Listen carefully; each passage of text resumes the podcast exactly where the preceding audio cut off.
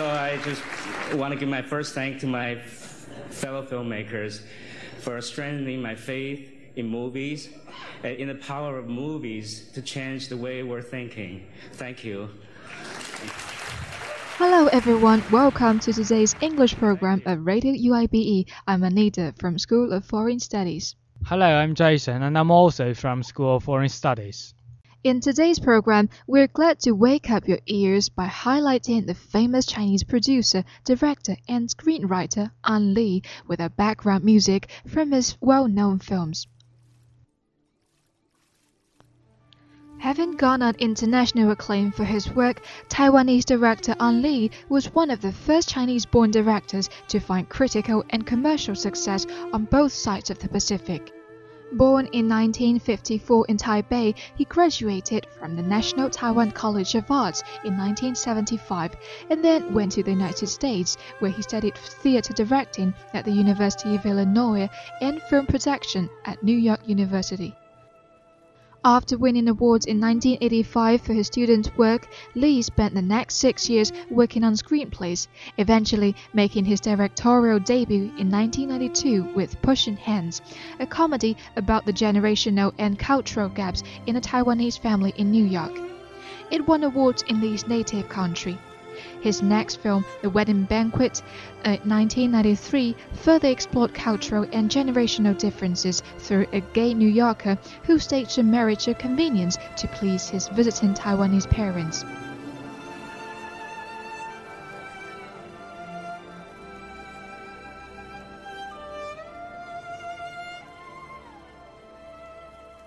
The film met with widespread acclaim, winning a Golden Bear at the Berlin Film Festival and a Best Director prize at the Seattle Film Festival, as well as Golden Globe and Academy Award nominations.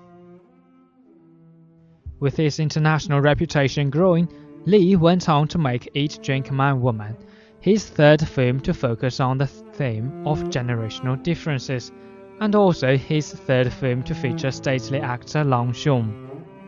Eat Drink Man Woman proved Lee's most critically and commercially successful film to date, winning a Best Foreign Film Oscar nomination, as well as Independent Spirit Award and BAFTA nominations.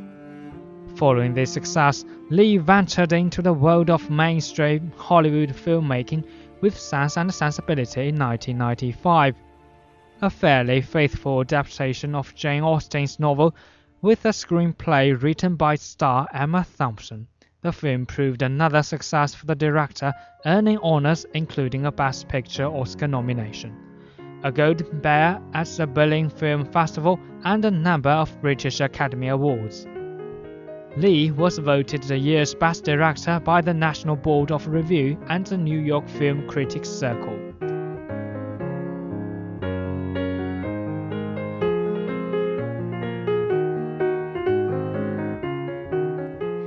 1997, the director next turned to adapting Rick Moody's novel The Ice Storm, the story of familial dysfunction in Watergate era Connecticut.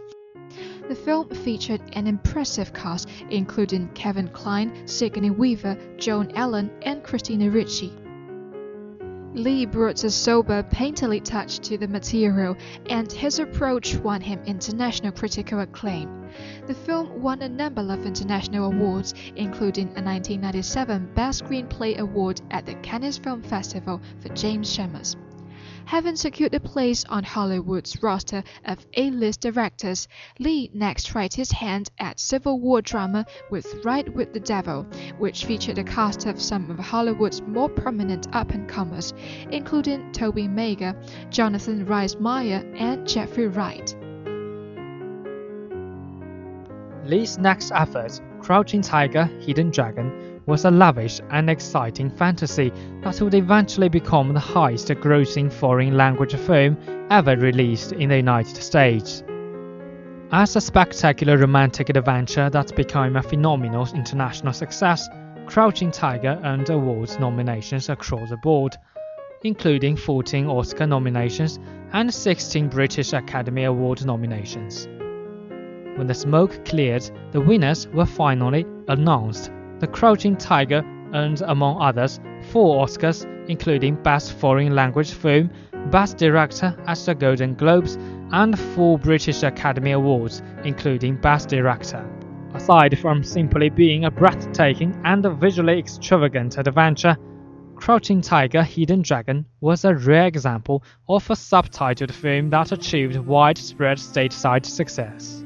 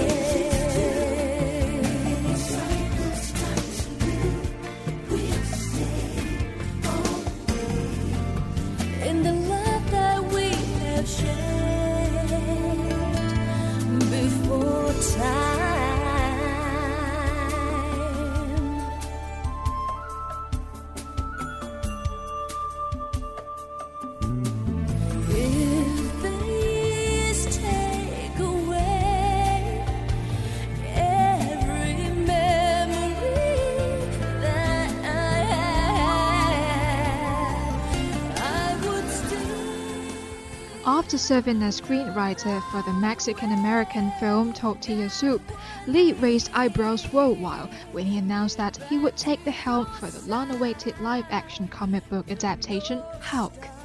The resulting film was without question one of the most brooding comic book films ever adapted to the big screen.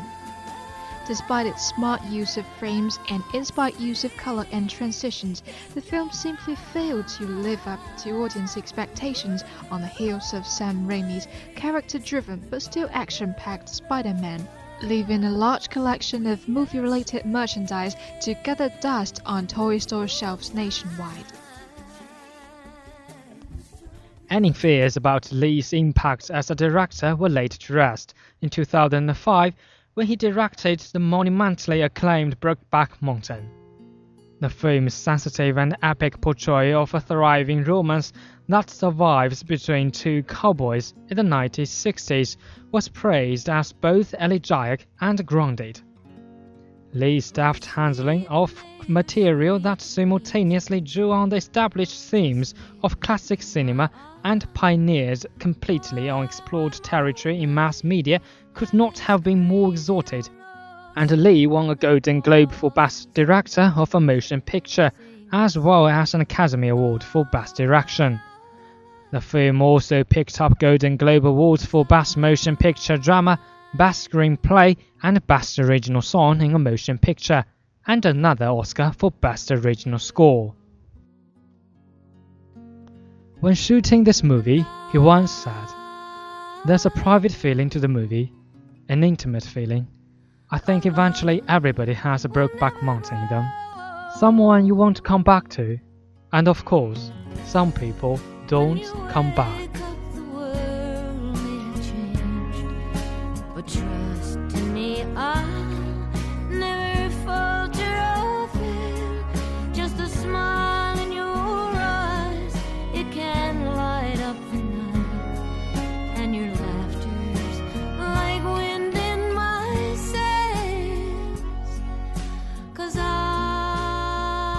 Commenting on himself, Ang Lee explained in this way I was never romantic in real life. That is why I have to make movies about it. He's left us the impression of always being quiet but contemplating the world. We see cultural conflicts, but also Oriental romance in his films, reflecting his inner thoughts. After his latest Last Caution, what will be the next one on his list? I think there will be another surprise.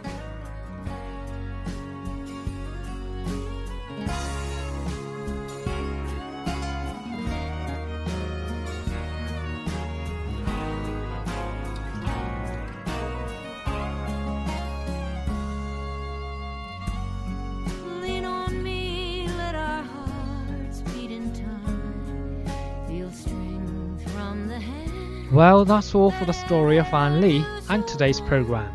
Thank you for your listening. As this is our first online English program, if you have any suggestion, please do not hesitate to contact us. At the end of today's program, I would also like to wish Anita all the best as she is leaving for Cuba for a one year exchange study. Well, thank you, Jason. If only my voice could reach you over the oceans. But don't worry, I'll follow a program via the internet. Well, all the best to you. Goodbye, Anita. Goodbye.